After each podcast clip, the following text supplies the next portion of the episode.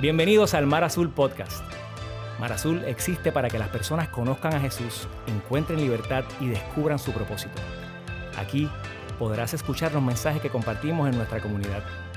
Te invitamos a que abras tu corazón y te mantengas a la expectativa de lo que Dios quiere decirte.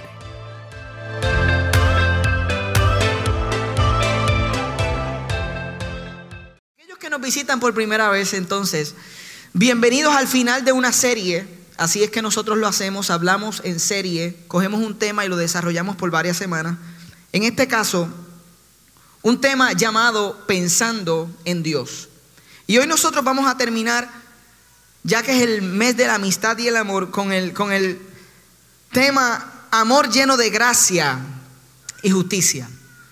Nosotros hemos estado diciendo que lo más importante sobre nosotros es lo que viene a nuestra mente cuando pensamos sobre Dios.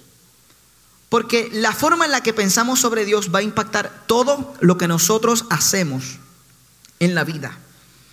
Y hemos estado visitando Éxodo 34, un lugar en el que Moisés le dice a Dios, Dios muéstrame tu gloria, yo quiero conocerte tal y como eres. Y Dios le da una descripción a Moisés de cómo es Él.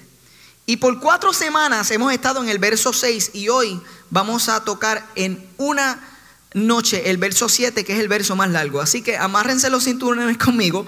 Vamos a, vamos a tener la experiencia de un verso hoy completo. La primera semana en Éxodo 34, y lo pueden ver en pantalla conmigo, tomamos la parte que dice el Señor, el Señor, y descubrimos que Dios tiene un nombre. Es ahí donde hablamos de Yahweh o Yahweh.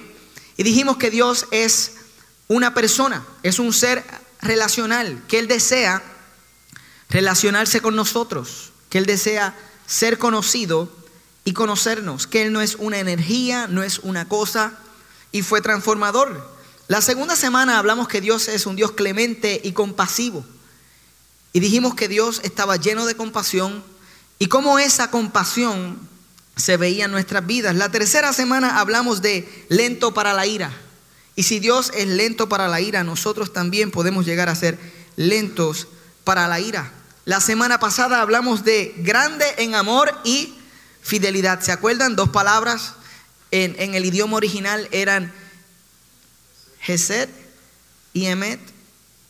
Y hoy nos toca simplemente este verso que dice, que mantiene su amor hasta mil generaciones después y que perdona la iniquidad, la rebelión y el pecado pero que no deja sin castigo al culpable, sino que castiga la maldad de los padres en los hijos y en los nietos hasta la tercera y cuarta generación. O como dice la nueva traducción viviente, yo derramo amor inagotable a mil generaciones y perdono la iniquidad, la rebelión y el pecado, pero no absuelvo al culpable, sino que extiendo los pecados de los padres sobre sus hijos y sus nietos, toda la familia se ve afectada hasta los hijos de la tercera y cuarta generación. Qué verso tan tremendo para hablar el día del amor, o, cercano al día del amor. Pero algo que yo he aprendido y que espero que ustedes hayan aprendido durante esta serie es que no podemos escoger qué partes de la Biblia, de la Escritura, nosotros vamos a creer como ciertas para nosotros y qué partes no. Nosotros tenemos dos opciones. O creemos en la Biblia completamente, all o no creemos en la Biblia. Porque si nosotros nos ponemos a escoger qué partes a nosotros nos gustan para decir, esta parte la recibo y esta parte no, nos estamos convirtiendo nosotros en el Dios de nuestro Dios. Porque el Dios que se ha revelado a través de la escritura, nosotros estamos diciendo, fíjate, yo quiero crear una imagen de quién tú eres, no como tú me lo dices, sino como yo lo pienso. Esto lo recibo, esto no es real para mí. Después de todo, ¿cuál es el criterio que vamos a utilizar si nos ponemos a escoger para creer algunas partes de la Biblia y otras no? Qué complicado y qué peligroso cuando nosotros hacemos esto. Porque hemos dicho que si hacemos esto nosotros estamos creando un Dios que es producto de nuestra imaginación.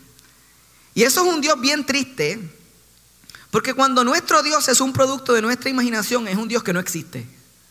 entonces estamos hablando y orando a un Dios que no existe. Y después nos preguntamos por qué no aparece, por qué no hace nada, por qué no se muestra. Pero si es que nosotros hemos escogido la imagen del Dios que queremos crear, cuán peligroso ha sido eso. ¿Y cómo sabemos si el Dios que nosotros tenemos es un producto de nuestra imaginación? Dijimos en una de estas de estos mensajes que si el Dios que tú tienes se parece a ti completamente, solo le gusta lo que a ti te gusta, se interesa solo por lo que a ti te interesa. Ama las cosas que tú amas y odia las cosas que tú odias. Es parte de tu partido político. Él vota por la persona que tú votas. Si ese es el Dios que tienes, cuidado, porque posiblemente no es el Dios que se revela a sí mismo en las escrituras. Y el verso 7 que, que me ha tocado hoy compartir con ustedes es una imagen que Dios revela sobre tres cosas de Él mismo. Número uno, la amplitud de su amor. Número dos, su deseo de perdonar. Y número tres, su justicia. El verso 7 es como una imagen, como una radiografía que Dios mismo se hace para mostrarnos a nosotros esas tres cosas. Y es como si nos estuviera mostrando la placa. Yo tomé la capacidad de Photoshop que tengo y creé una gráfica que me encantaría compartir con ustedes fuera de juicio. Por favor, dile al que está a tu lado, no la juzgues. Él es pastor, no artista gráfico. Dile, él es pastor, no artista gráfico. Porque este verso tiene, tiene, tiene la idea de una balanza. Yo quisiera que ustedes piensen en esta balanza que van a ver a continuación. Y yo pensé que una buena forma de representarlo eran canicas. Y esta balanza desde su perspectiva a mano derecha representa lo que encontramos en el verso como el amor de Dios y su deseo de perdonar. El verso decía que Dios mantiene su amor hasta mil generaciones y que Él es perdonador, que Él perdona. Y también decía el verso que Él castiga la maldad. Y vamos a terminar hablando de eso hasta la cuarta generación. Y yo, yo dije, ¿qué manera más chévere de representarlo con cuatro canicas de este lado y mil canicas de este lado?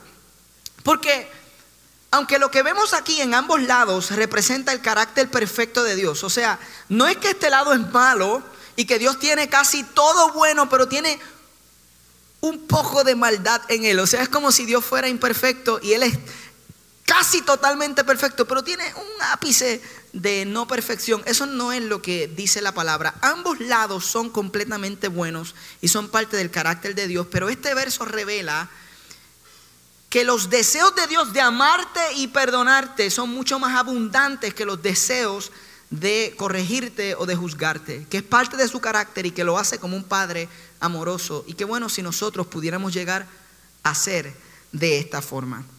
Así que mantengan la balanza en sus corazones y en sus mentes mientras hablamos de estas tres cosas. La primera, la amplitud de su amor. Diga, diga, conmigo, la amplitud de su amor.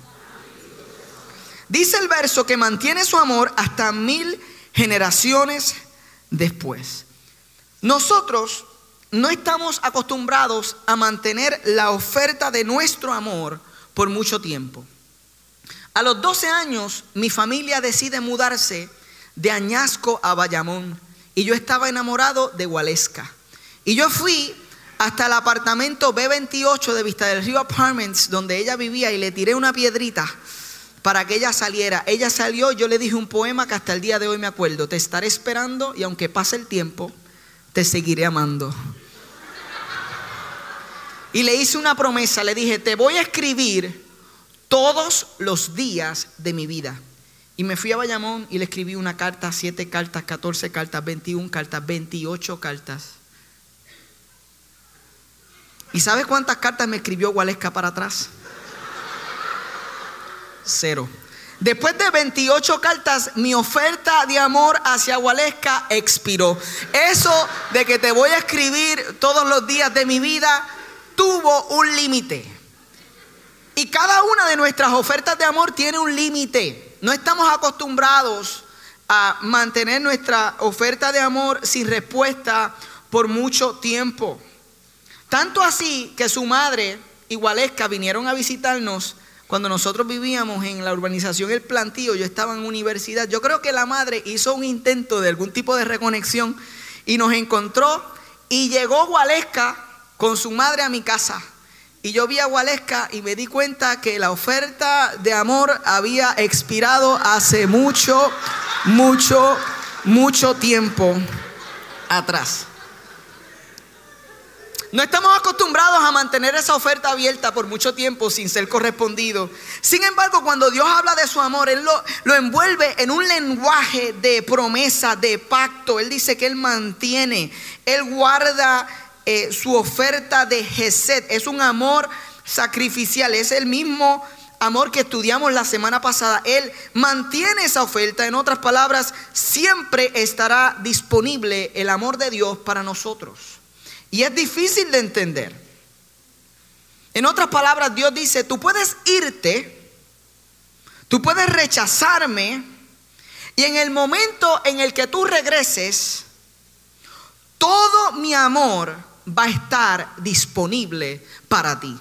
Y yo tengo que recalcar esas palabras, todo mi amor. Porque lo que nosotros estamos acostumbrados a ver es que cuando alguien se va y regresa, no necesariamente hay un perdón total, es como un perdón parcial.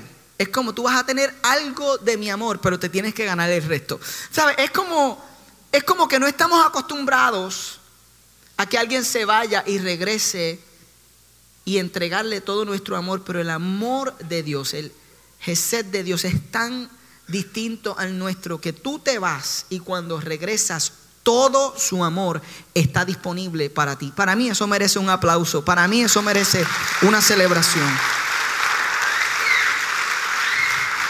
Todo su amor, todo su amor. ¿Y dónde vemos una imagen de esto en el Nuevo Testamento? Lo vemos en la parábola del hijo pródigo, cuando el hijo está de regreso a su casa y dice que el padre lo vio desde lejos y salió corriendo a su encuentro y lo abrazó y lo besó. Esta es la imagen del amor que Dios tiene hacia nosotros. Esta parte del verso es para decirnos que el amor de Dios no tiene un techo no tiene límites. No lo puedes eh, eh, encajar en un eh, precepto preconcebido que ya conoces sobre. No, es algo que es fuera de límites. No, el amor de Dios es difícil de comprender humanamente. Está disponible su oferta en el momento en el que tú decidas regresar a Él. Esa es la amplitud del amor de Dios. Ese es el amor que nosotros anhelamos. Expresar en nuestras propias vidas. Y eso es lo que todo el mundo este 14 de febrero anhela o estaba celebrando o estaba deseando o estaba orando. Número dos, su deseo de perdonar. La amplitud del amor de Dios. Número dos, su deseo de perdonar. Dice el verso, perdona la iniquidad, la rebelión y el pecado. Fíjense que muchas personas piensan que la idea del perdón es Jesús quien la introduce a la historia bíblica o a la humanidad. Pero, pero la idea del perdón no es una idea del Nuevo Testamento. Es una idea que está en toda la escritura, en el Antiguo Testamento. La palabra perdón aparece más de 658 ocasiones.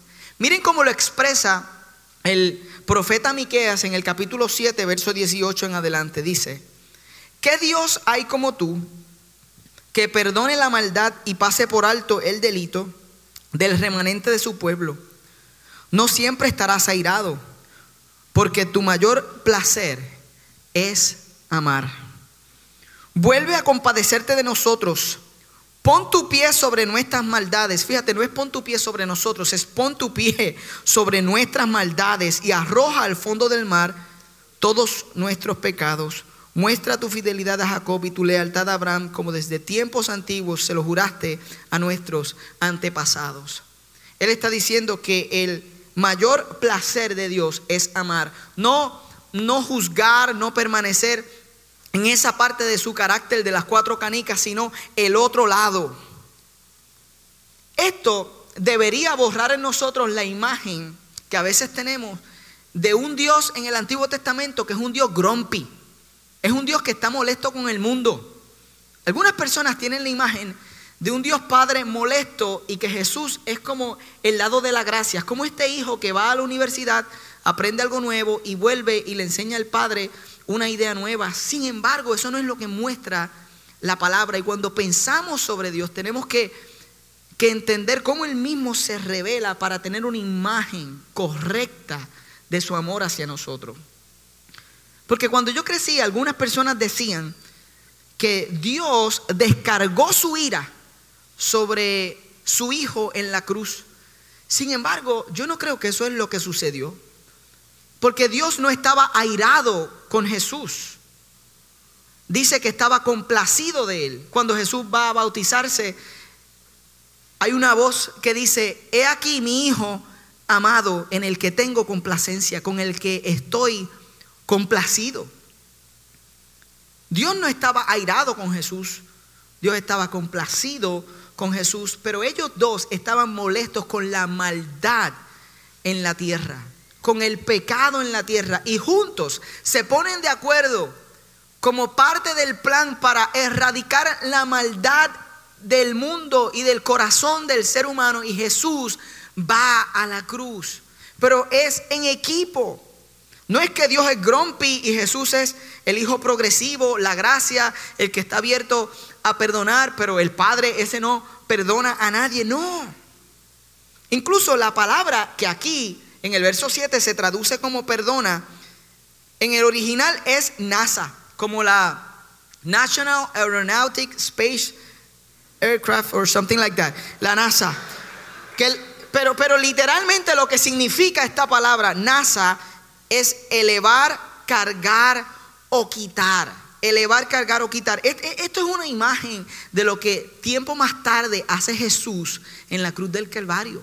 Que que elevó, él, cargó con nuestro pecado, Él lo exhibe, lo eleva en la cruz del Calvario y, lo quita de nosotros. Dice eh, que, que Juan el Bautista cuando lo vio dijo, he aquí el cordero que quita el pecado del mundo. Me encanta esa palabra, nasa, que significa elevar, cargar y quitar. Y dice el verso que Él perdona la iniquidad, la rebelión y el pecado. Y estas tres palabras en el original significan algo. Iniquidad, toda clase de mala conducta. Desde un corte de pastelillo hasta un genocidio. Rebelión era una palabra legal que tenía que ver con romper la ley y con crímenes. Y pecado literalmente significa fallar el blanco. Es el concepto de, del tiro al blanco y cuando uno falla, cuando uno erra. Y una idea importante de este verso es que Dios perdona.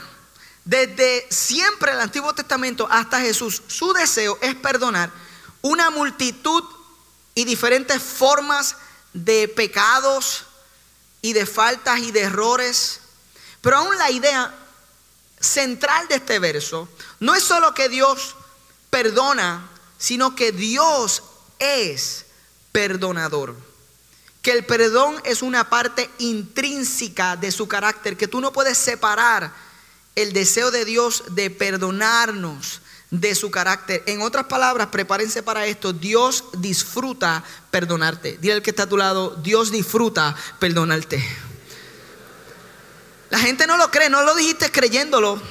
Le dijiste, Dios no, sé si disfruta tanto perdonarte porque es difícil. Dile que está a tu lado, Dios disfruta perdonarte. Dios disfruta, díselo. Dios disfruta perdonarte. En otras palabras, Dios está esperando que tú te, que tú te vires. Recuerden, Él es el padre en la historia del hijo pródigo que está al balcón, que está deseoso de que el hijo regrese. Él se pregunta, ¿será este el día? ¿Será este el día que lo veo regresar? En otras palabras, Dios está mirándote y cuando Él sabe que tú y yo fallamos, Él dice, Él está como, como, como inquieto para que tú te vires y le, y le digas, perdóname. Es como un padre que, que, cuando un hijo que hizo algo mal, yo les digo una cosa, cuando uno de mis dos hijos, Dios me dio dos bendiciones dos unas bendiciones de Dios tremendas, pero a veces, a veces uno dice, wow, wow, y tú deseas que, oye, cuando aquellos que son padres saben que cuando un hijo que hace algo mal dice genuinamente, papá, perdóname, tú sabes, tú te viras, no siempre, no siempre, hay veces que tú dices, no lo sé. Y no le mostramos el carácter de Dios, pero eso somos nosotros que somos imperfectos. Pero el Dios perfecto que nosotros tenemos, Él está ahí desesperado. Vírate a que no te viras, a que no me dices que te perdone. Dímelo que te perdono, que te voy a perdonar. O sea, es que estoy deseoso de perdonarte. Y nosotros aquí pensando, que Dios no anhela, que Dios no nos perdona, que estamos demasiado lejos. Y Él diciendo, a que no te viras, vírate para yo amarte, correr hacia ti, darte un beso, darte un abrazo, vestirte de nuevo, ponerte zapatos, mandar a cocinar. El cerdito más gordo, vamos a hacer un party, tráeme el DJ, vamos a la pista, vamos a bailar, que mi hijo ha regresado. Dios disfruta perdonarte. Hemos hablado de la amplitud de Dios. Hemos hablado de su deseo de perdonar. Ahora vamos a hablar de la parte que no todo le gusta, de su justicia. Di conmigo su justicia. Dice, pero que no deja sin castigo al culpable. Esta semana una de las conversaciones más difíciles que tuve que tener. Estaba Yasmanis conmigo cuando escuchamos en una escuela en Puerto Rico, no voy a decir dónde, cómo descubrieron que un padre abusaba sexualmente de su hija de siete años. Y tuve que escuchar esta historia y la parte que más fuerte me trabajó no fue el hecho de lo que hacía este hombre, porque todos nosotros conocemos personas que rechazan la amplitud del amor de Dios y que no han entendido que Dios está dispuesto a perdonar si nos viramos. Hay personas que simplemente no les importa. Incluso no niegan el pecado, más bien se jactan del pecado. Personas sin arrepentimiento, que sin pedir disculpa continúan pecando, no importando las consecuencias que esto pueda tener y los daños que puedan hacerle a otros o al corazón de Dios. Lo que me impactó de esta historia es que había una madre envuelta que cuando eso sucedía ella escuchaba los gritos de la niña, pero tornaba su rostro y pretendía que nada sucedía. Entonces imagínense esa madre diciéndole a esa hija, yo te amo. Esa hija diciendo, si tú me amaras, tú no tornarías tu rostro y no pretenderías que esto no está sucediendo. Qué bueno que Dios no es como esa madre que vira su rostro, que ignora la injusticia, que le pichea al pecado. Dios nunca ignora el pecado, porque Dios es justo. Y la justicia de Dios es algo bueno. Porque la meta de Dios es un mundo restaurado sin maldad, sin injusticia, sin mentiras y sin corrupción.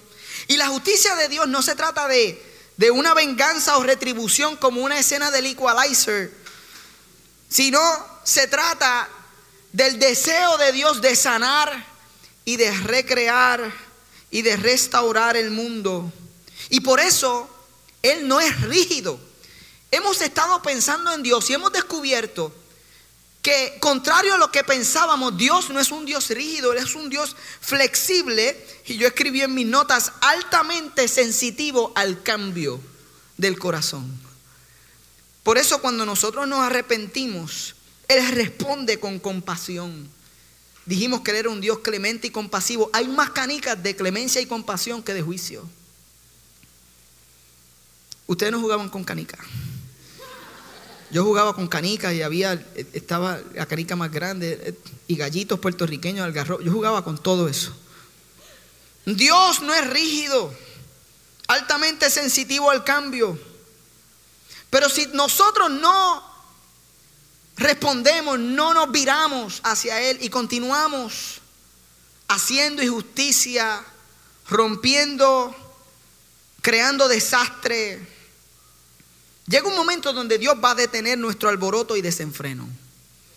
Llega un momento donde Dios dice hasta aquí. Porque la maldad es un producto del pecado y Dios va tras un mundo sin maldad, donde no existan los dictadores que llevan economías a la ruina creando guerras, donde no existan los abusos, los tiroteos. Dios está tras un mundo sin violencia, sin racismo, sin explotación de mujeres y niños, sin, sin ansiedad, sin depresión, sin enfermedades mentales, sin divorcio ni traición, sin familias rotas, sin huérfanos. ¿Cuántos de ustedes anhelan ese mundo? ¿Cuántos de ustedes anhelan un mundo completamente restaurando? Pues ese mundo es posible porque Dios es justo. Porque viene un día en el futuro en el que el juez va a juzgar.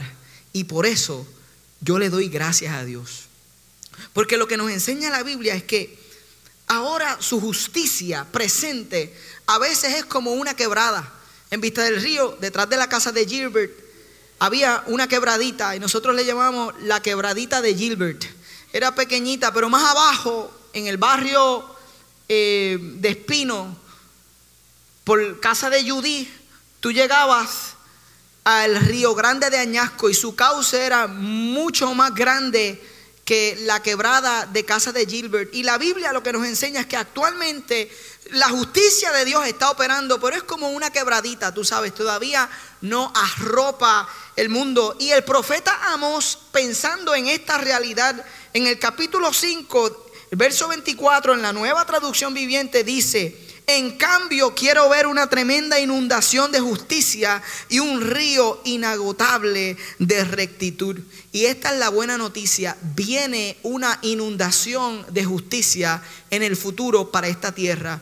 Y si tú eres creyente de Jesús, tú estés vivo o hayas muerto en la resurrección, tú vas a levantarte en un mundo que está completamente perfeccionado por Dios. Y eso son buenas noticias. La justicia de Dios es buena y todos la deseamos en lo profundo del corazón. La amplitud de Dios, su deseo de perdonar y su justicia. Ahora la parte que todos han estado esperando desde el primer día de esta serie, que castiga la maldad de los padres en los hijos y en los nietos hasta la tercera y cuarta generación. Déjeme decirle algo. Este verso es un verso difícil de explicar y lo que entendemos por él cuando lo leemos de esta forma en una traducción es diferente a lo que quiere decir al principio y por eso es que el estudio de la palabra es bueno. Y el conocer las escrituras nos da amplitud para entender que este verso tiene varias capas de significado y algunos pudieran decir un montón. Pero yo voy a decir rápidamente tres capas de significado de este verso. Número uno, el pecado de los padres tiene consecuencias para el futuro de sus hijos. Eso no es difícil de entender. ¿Cuántos pueden decir, oh yeah? Porque saben que algunos de los errores, las cosas donde nuestros padres fallaron, nosotros estamos teniendo consecuencias de esos errores. Esa es la vida. Eso es normal. Incluso si tú eres un padre y participas de actividades delictivas, un día te van a encontrar, te van a meter preso y tu hijo se va a criar sin un papá presente. Algunos dicen, Jonathan, yo no soy un criminal, pero hay criminales en Mar Azul. ¿Cuántos dicen amén? Nadie diga amén. No se chotee. Nosotros somos la iglesia de Cristo y está compuesta por personas y aquí puede haber personas que han tenido una experiencia de vida completamente diferente a la tuya y está sentado a 6 pulgadas de distancia o en este momento a 3. En algunos bancos a 0.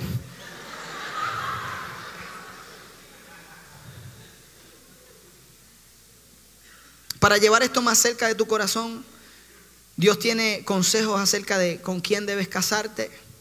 No te dice quién es, te habla del carácter, de lo que debes buscar y más que eso te dice en quién te debes convertir. Eso es lo que hace la palabra, te dice en qué tipo de persona te debes convertir para estar preparado para la promesa del matrimonio.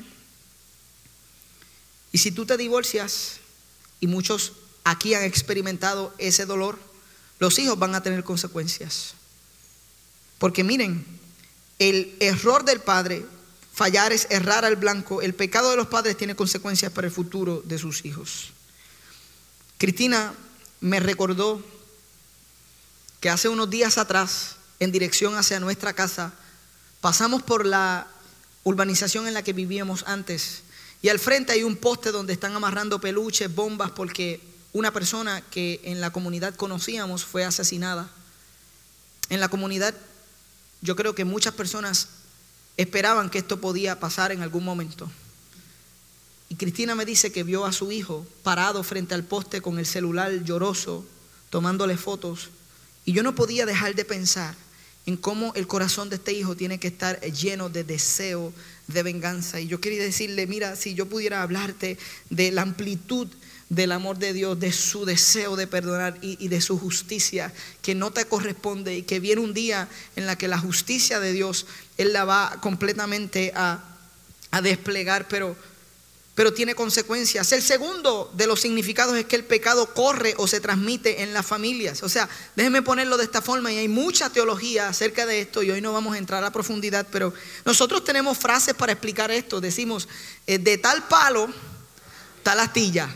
O decimos, eh, la manzana no cae lejos del árbol. Algunos de ustedes estudiaron eso de la manzana y el árbol, algunos no. No quiero entonces nosotros decimos, yo no quiero ser como mi papá o como mi mamá en esta área, para luego sorprendernos que somos iguales.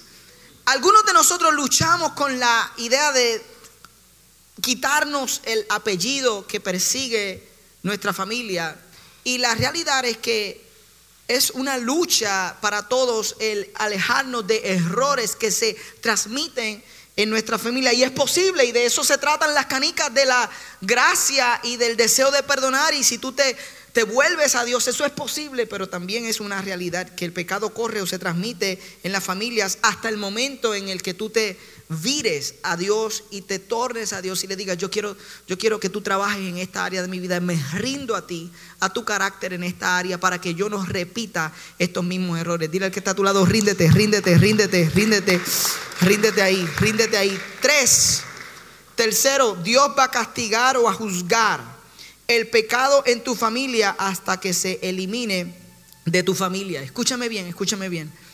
Si Dios confrontó el pecado en tu padre, de mentira o de idolatría, no pienses que ahora estás libre tú en tu generación y que Dios no lo va a juzgar o lo va a enfrentar también, porque la justicia de Dios es buena. Y es lo que quiere sacar de tu familia las cosas que están destruyendo el propósito de Dios en ella. Y en este verso Dios nos quiere enseñar que Dios es perdonador, pero el, el pecado no. El pecado no perdona. Es cruel y nuestro pecado tiene consecuencias. Y es posible perder bendiciones irrevocables, o sea, oportunidades y bendiciones de Dios que se van para siempre. La palabra enseña que es posible. Podemos terminar como el pueblo de Dios, perdonados pero dando vueltas en el desierto. Y déjenme explicar por qué digo eso. Todo este concepto que Moisés le dice a Dios, muéstrame quién eres. Dios se revela, Él se lo muestra al pueblo. Es el pueblo de Dios que está de camino a lo que se conoce como la tierra prometida. Y llega un momento en números 14 donde ellos están frente a la tierra prometida, pero envían unos espías y esos espías se dan cuenta de que esa tierra está llena de gigantes, se llamaban amalecitas y era una, eh, una tribu de, guerreros eh, masoquistas y tenían gigantes. Y en, una era en la que el combate mano a mano era la orden del día, que tú tuvieras gigantes era como tener bombas nucleares. Y aquí está el pueblo de Dios mirando lo que en el lenguaje hebreo era la tierra que fluye leche y miel, o sea, es el lugar prometido, el lugar de destino, y no pueden entrar porque no confían en las promesas de Dios, no confían en lo que Dios ha prometido, porque están observando que tienen eh, básicamente mucha más capacidad militar que ellos y tienen miedo. El pecado en sus raíces es desconfianza de Dios y están ahí, no pueden cruzar el río Jordán. Y, tiene Dios una conversación con Moisés en números 14 y yo voy a leerlo rápido porque no tengo todo el tiempo del mundo, pero, pero vayan conmigo en la pantalla. Entonces el Señor le dijo a Moisés, ¿hasta cuándo esta gente me seguirá menospreciando? ¿Hasta cuándo se negarán a creer en mí a pesar de todas las maravillas que he hecho entre ellos? Voy a enviarles una plaga que los destruya, pero de ti haré un pueblo más grande y fuerte que ellos. Este es Dios. Esta es la parte de la justicia de Dios y lo que hablamos hace unas semanas atrás, la ira de Dios. Hay momentos donde Dios se molesta y con razón. Y aquí Dios le dice a Moisés esto, pero como es un Dios que no es rígido, Él es flexible y cuando tú te viras, porque Él se molesta, pero Él está esperando que tú te vires y cuando tú te vires, ¡fua! Él te perdona. Es lo mismo de Nínive, le envía a Jonás para decirle, si no se arrepienten, este, tú sabes, los voy a eliminar. Y Jonás no quiere ir a Nínive. ¿Por qué no quiere ir a Nínive? Porque Dios se iba arrepentir, o sea, iba a cambiar de parecer. Estudiamos que la palabra era Naham, eh, ¿saben? Naham, que es que Dios cambió de opinión. O sea, y, eh, ustedes estuvieron aquí, si no estuvieron aquí, búsquenlo en YouTube. La cosa es que Dios no es rígido, Él, él es flexible, Él es compasivo, Él es misericordioso. Y Moisés empieza a hablar con Él. Recuerda que fuiste tú quien con tu poder sacaste de Egipto a este pueblo.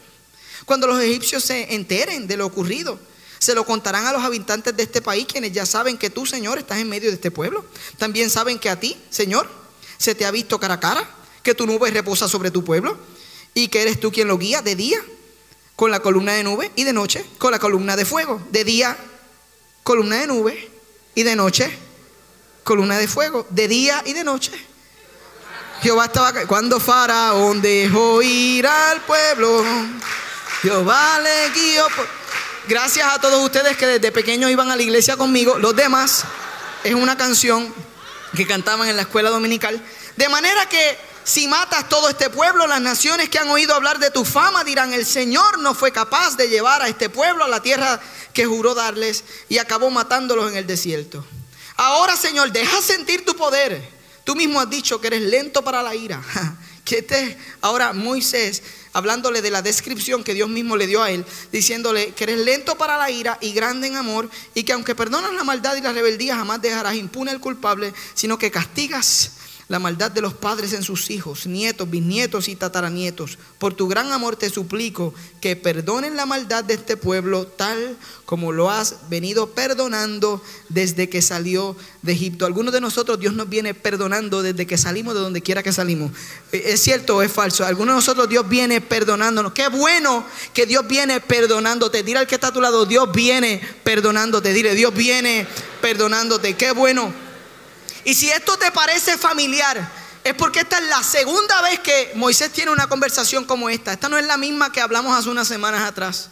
Y estamos solamente en un verso, cinco semanas. Ayúdanos, Señor, a entender, a conocer, a ver. El Señor le respondió, me pides que los perdone y los perdono.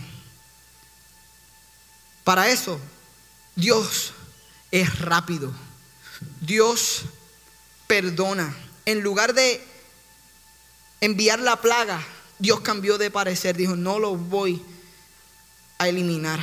Pero juro por mí mismo y por mi gloria que llena toda la tierra, que aunque vieron mi gloria y las maravillas que hice en Egipto y en el desierto, ninguno de los que me desobedecieron y me pusieron a prueba repetidas veces verá jamás la tierra que bajo juramento prometí dar a sus padres. Ninguno de los que me despreciaron la verá jamás. Verso 33, durante 40 años los hijos de ustedes andarán errantes por el desierto, cargarán con esta infidelidad hasta que el último de ustedes caiga muerto en el desierto. Las consecuencias de la duda de los padres en cuanto a la promesa de Dios tuvo a hijos caminando en el desierto por 40 años. La historia no termina ahí. Cuando toda esa generación muere, entonces solo Josué y Caleb que tuvieron fe pudieron entrar a la tierra prometida y entonces los hijos de aquellos que salieron de Egipto. Y el final de Éxodo 34 es ambos una promesa de esperanza y una advertencia. Dios va a lidiar con el pecado en nuestras vidas de una manera o de otra. Nosotros muchas veces no tomamos el pecado en serio, pero Dios lo toma bien en serio. Tan serio como la muerte literalmente. Porque el pecado es deshumanizante. No hay una mejor palabra para explicar lo que es deshumanizante, porque cuando nosotros pecamos, vivimos bajo la intención de Dios para nuestras vidas. Eso es errar en la intención de Dios en nuestras vidas. Por eso Dios usualmente no levanta un dedo para castigarnos. Porque el pecado en sí mismo es nuestro castigo. Por ejemplo, el castigo de la pornografía es una mente torcida, con la incapacidad de ver a las mujeres o a los hombres como algo más que objetos para satisfacer nuestra lujuria. ¿Sabes cuál es la consecuencia? Una pérdida de intimidad con tu esposo o con tu esposa y la erosión del placer sexual. El castigo de la mentira y la infidelidad es que eventualmente va a salir a la luz. Porque todo sale a la luz. Y un día te van a atrapar. Y la vida que has construido sobre un montón de cartas de juego, esa imagen de una casa de papel, se va a venir abajo, va a ser destruida en cuestión de minutos. El castigo para el chisme es que eventualmente las personas van a dejar de confiar en ti. Y te van a dejar solo. Y no solo eso, sino que vas a sentir como un fantasma que te persigue porque ahora ignoras lo que las personas piensan de ti y comienzas a crear un montón de fábulas, lo que se conoce como paranoia. Tu estado mental termina siendo paranoia. Ven, el pecado en sí mismo es suficiente castigo para nosotros. Y es cierto, es cierto que el pecado es cruel y que podemos perder bendiciones para siempre. Hay destinos que no se alcanzan, hay puertas que no se abren. Tenemos que tomar en serio el pecado en nuestras vidas, pero más cierto es que Dios es un Dios de mil canicas es un Dios clemente y compasivo y su oferta de amor no expira. Y si tú estás aquí, es porque Él te está extendiendo su oferta de amor y te está diciendo, no es demasiado tarde. Si tú tienes temor estando aquí sentado, la prueba de que estés escuchando este mensaje es la misma gracia de Dios hacia tu vida, dejándote saber que todavía no es demasiado tarde que tú tienes tiempo de virarte y decirle, papá, perdóname. Que tú tienes tiempo de decirle, quiero retornar a tus brazos. El profeta Joel lo dice de esta forma y con esto termino. El capítulo 2, versículo 12 al 14. Ahora bien, afirma el Señor, vuélvanse a mí de todo corazón, con ayuno, llantos y lamentos Ráquense el corazón y no las vestiduras. Vuélvanse al Señor su Dios, porque Él es bondadoso y compasivo, lento para la ira y lleno de amor. Cambia de parecer y no castiga. Tal vez Dios reconsidere y cambie de parecer y deje tras de sí una bendición. ¿Cuántos anhelan la bendición de Dios en sus vidas? ¿Cuántos anhelan?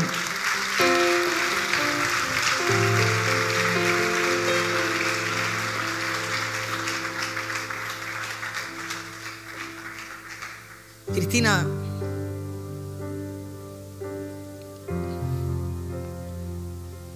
por favor, entona con nosotros la canción, que es la conclusión perfecta para un mensaje como este. Porque en el carácter de Dios, de amor y de perdón, también hay justicia y hay corrección y hay castigo. Pero cuando esas dos cosas chocan, las mil canicas arropan las cuatro canicas. Su gracia triunfa sobre el juicio. Santiago 2, 13. Su gracia triunfa sobre el juicio. Su gracia es suficiente. Si tú lo crees, ponte de pie ahí conmigo. Vamos a cantar esta canción. Vamos a abrir eh, esta experiencia para alguien que necesite. Tu gracia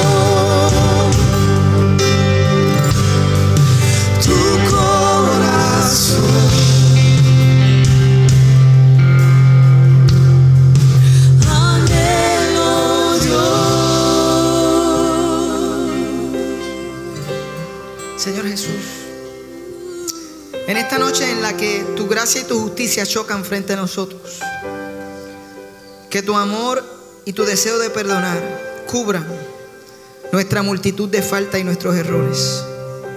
Que el sacrificio que hiciste de levantar nuestros pecados, quitar de nosotros la condena, asumirla sobre ti para poder darnos tu perdón, se haga una realidad en la vida de personas en este lugar. Que hoy personas que nunca lo han hecho puedan correr a tus brazos y comenzar una relación verdadera contigo. Y que aquellos, Señor, que han estado siguiendo un Dios que es producto de su propia imaginación puedan recorrer a tu palabra y reconocer que ellos no pueden dictar cómo tú eres. Que si quieren conocerte necesitan verte como tú te has revelado. Habrá alguien aquí que dice, yo necesito hoy esa gracia. Yo necesito correr a la gracia de Jesús. Si ese eres tú, Si luego de escuchar este mensaje necesitas oración, te invitamos a que descargues o abras nuestra app y hagas tu petición para poder comunicarnos y orar contigo. Si te interesa conocer más acerca de nuestra comunidad o quisieras hacerte parte, tu primer paso es Conéctate, nuestra experiencia virtual e interactiva todos los jueves a las 7 y 30 pm. Para participar, solo tienes que ir a nuestra aplicación, entrar al área donde dice Conéctate y acceder al link de Zoom que verás en la pantalla. Si deseas ver estos mensajes, puedes suscribirte a nuestro canal Marazul TV en YouTube y seguirnos en todas nuestras plataformas para que te mantengas conectado a lo que Dios está haciendo en nuestra comunidad. Gracias por acompañarnos y recuerda que nosotros somos la iglesia y existimos para el mundo.